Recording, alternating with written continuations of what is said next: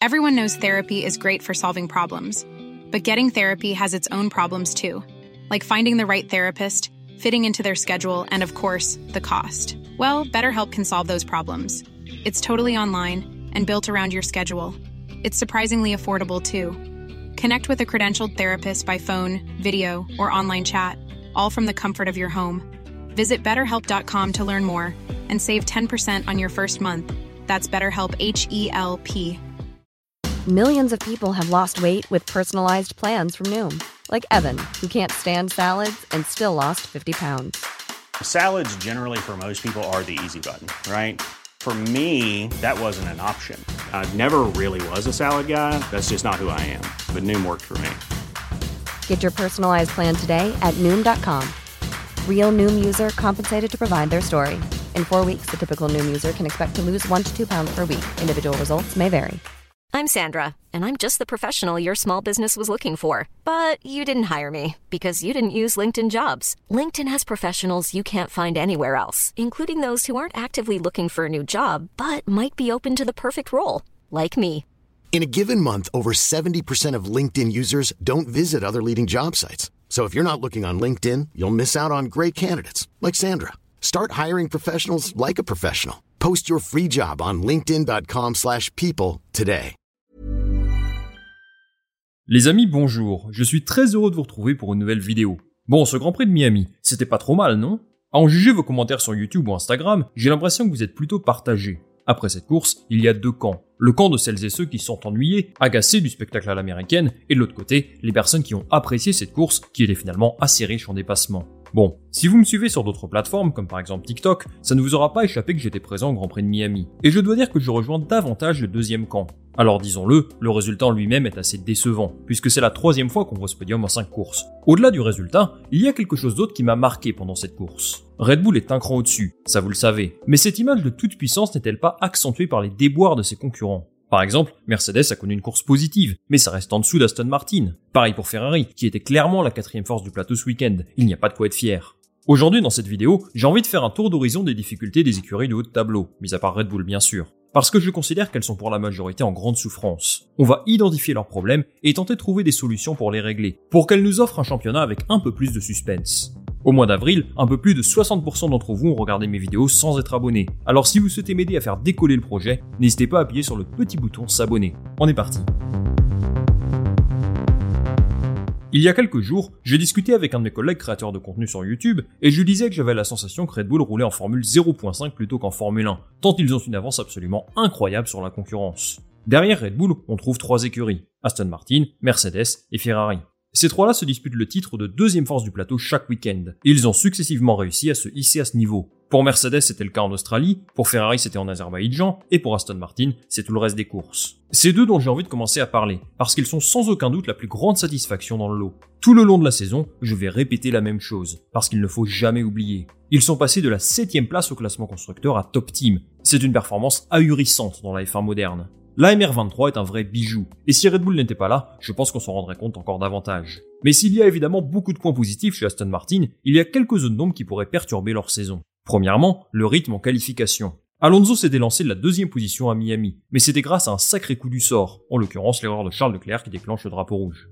Tout le week-end, il était derrière les Ferrari et Mercedes, et même en Q1 c'était tendu. Preuve en est, son coéquipier a réalisé le 18e temps seulement, même s'il y a une explication rationnelle. En gros, ils n'ont utilisé qu'un seul train de tendre pour préserver un train neuf en prévision de la Q3. Force est de constater que ça ne marche pas si tu t'arrêtes en Q1. Et Lance Stroll d'ailleurs, il faut qu'on en parle. Excusez-moi, mais le gars est aujourd'hui très loin de Fernando Alonso. Je sais que ce n'est pas le meilleur pilote de la grille, mais ce n'est pas non plus le pire, disons-le. S'ils veulent vraiment prendre la deuxième place au constructeur, ils auront besoin de lui. L'Aston Martin est complète, très bonne sur les longs relais, mais il faut qu'elle s'améliore sur deux points. La vitesse en ligne droite, et encore ça ça allait à Miami je trouve, et surtout en qualification. C'est impératif s'ils veulent jouer au même niveau que Red Bull, même si sincèrement, l'objectif réaliste pour ce projet est de consolider cette deuxième place. Mais avec 4 podiums en 5 courses, j'ai envie personnellement de voir Alonso gagner un grand prix, et c'est bien sûr ce qu'ils doivent viser aujourd'hui vu le niveau de leur voiture.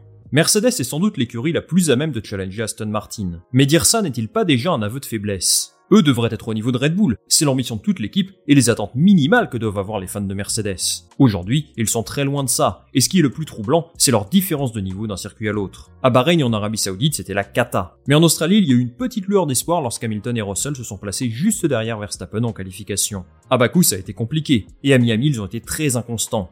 Hamilton se qualifie P13, c'est très faible, c'est derrière une Alfa Romeo et une Haas. Après, il fait une très bonne course le dimanche, tout comme Russell, et il reste en vie dans la course pour la deuxième place au championnat. Heureusement qu'ils ont un duo de pilotes très fort. En fait, le problème de Mercedes est exactement le même que l'an dernier. Ils ne comprennent pas leur monoplace. Ils changent les choses à droite à gauche, mais jamais ils ne parviennent à comprendre pourquoi ça marche bien ou pas. Ça, ça me rend fou. Ils ont un super potentiel, mais ils l'exploitent très mal. Lors du prochain Grand Prix à Imola, les ingénieurs vont apporter de grosses améliorations au niveau de la suspension avant et des pontons.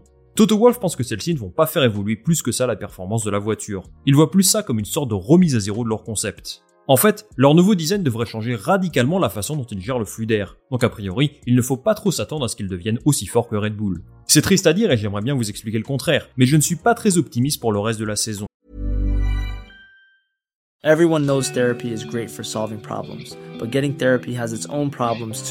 Like finding the right therapist, fitting into their schedule, and of course, the cost.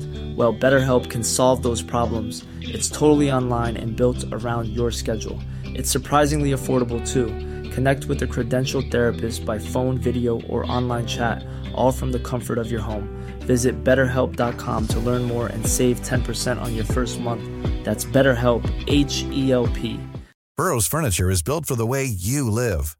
From ensuring easy assembly and disassembly to honoring highly requested new colors for their award-winning seating, they always have their customers in mind. Their modular seating is made out of durable materials to last and grow with you.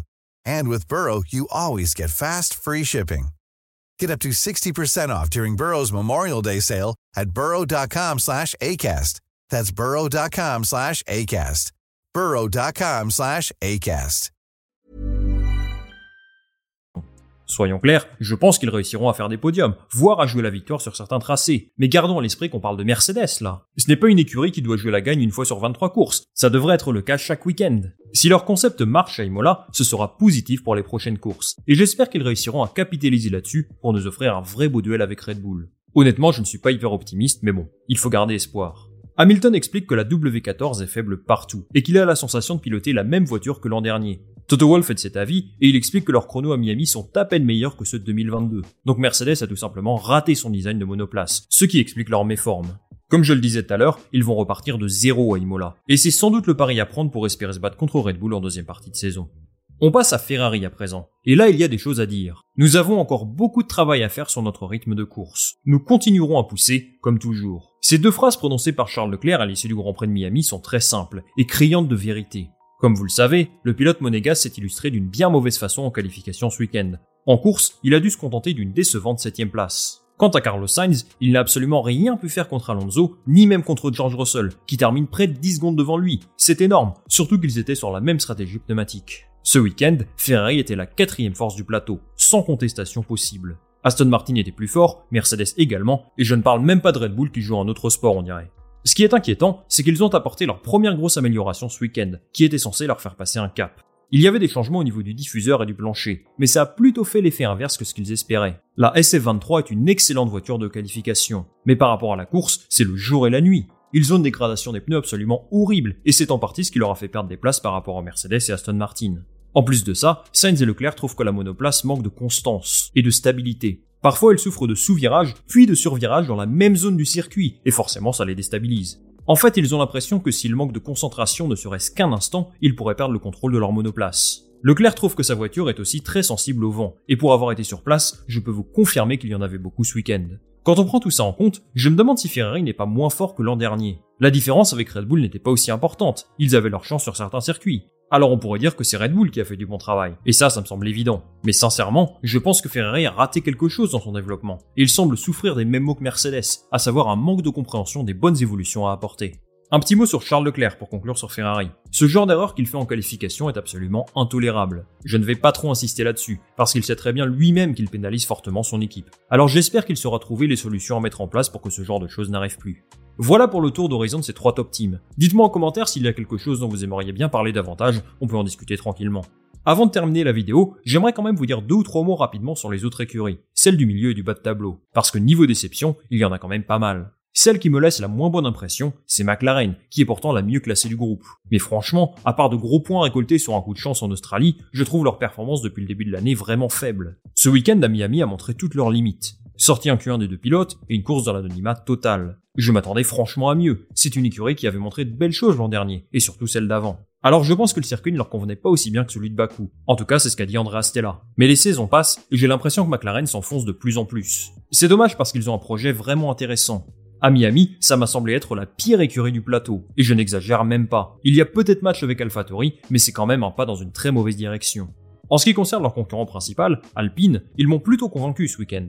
Ocon et Gasly passent tous les deux en Q3, leur rythme en course était plutôt bon, ce qui leur a permis d'inscrire des points tous les deux. C'est bien, ça permet de faire oublier un petit peu leur week-end horrible à Bakou et en Australie. Au contraire de McLaren, je trouve qu'ils méritent mieux que 14 points au compteur. C'est l'écurie la plus forte du midfield, et s'ils maintiennent ce niveau, ils devraient marquer des points assez régulièrement. Pourtant, ce bon résultat contraste avec les propos de Laurent Rossi, le PDG d'Alpine. Au micro de Canal+, il s'est montré très critique envers son équipe et il a surtout mis la pression sur Otmar Zavnauer. Regardez ce qu'il a dit juste avant la qualification. Nous sommes en retard par rapport à notre objectif d'avant-saison, qui est de décrocher la quatrième place au classement constructeur. L'une des choses qui doit changer, puisque c'est en grande partie la même équipe que l'année dernière, c'est l'état d'esprit.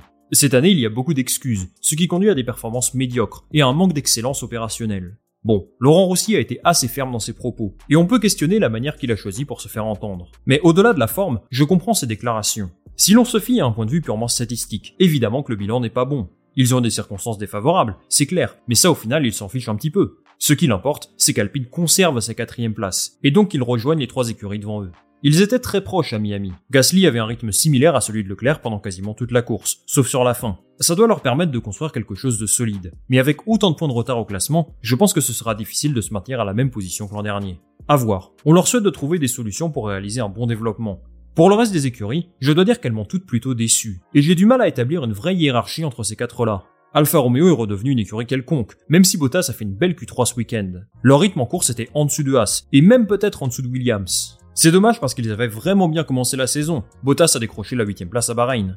Mais depuis, c'est assez faible. Joe a pris 2 points en Australie. Mais bon, c'est plus facile quand il n'y a plus que 12 pilotes sur la grille. Ensuite, Haas est assez inconstant d'un circuit à l'autre. Même si je trouve qu'ils ont un vrai potentiel. Hülkenberg et Magnussen vont en Q3 régulièrement. Ils ont un peu progressé par rapport à l'an dernier, mais rien de fou. Saluons quand même les bons débuts d'Hulkenberg et la belle progression de Magnussen à Miami. Il y a peut-être quelque chose à aller chercher s'il réalise un bon développement. Williams de son côté a une monoplace qui semble rapide, mais il n'arrive pas à capitaliser. Sargent est en galère, mais bon, c'est un rookie, donc je vais attendre un petit peu avant de le juger. Albon de son côté fait du très bon travail, mais malgré les belles promesses affichées à certains moments, James Voll s'attend une saison difficile, donc je n'ai pas particulièrement d'attente pour eux. C'est la même chose pour AlphaTauri. Il n'y a rien qui va en termes de rythme de course, et c'est sans doute la pire monoplace de la grille. Par contre, je dois dire que Tsunoda fait de très bonnes performances avec cette voiture qui ne vaut vraiment pas grand chose. C'est positif pour lui, parce qu'il pourrait bien prolonger l'aventure avec Red Bull s'il continue comme ça. Vous l'avez compris, la plupart des écuries cette saison m'ont déçu. Red Bull est certes très fort, mais je trouve que le reste du plateau n'a pas été franchement à la hauteur de mes attentes, mis à part Aston Martin bien entendu. L'objectif de Liberty Media est d'avoir plus d'actions en piste, et plus d'incertitude quant au vainqueur des Grands Prix. Force est de constater qu'aujourd'hui c'est loin d'être le cas, et c'est un échec pour eux. Dites-moi en commentaire si vous êtes d'accord avec moi, et si vous kiffez ce genre de format plus dans la discussion que dans l'analyse en profondeur. Perso c'est quelque chose que j'aime bien, et je pourrais être amené à le refaire si vous validez. Comme d'hab, pensez au like et à l'abonnement, et on va se retrouver rapidement pour mon vlog du Grand Prix de Miami. C'est un exercice auquel je ne suis pas du tout habitué, donc j'espère que ça vous plaira. Sur ce, salut et à la prochaine.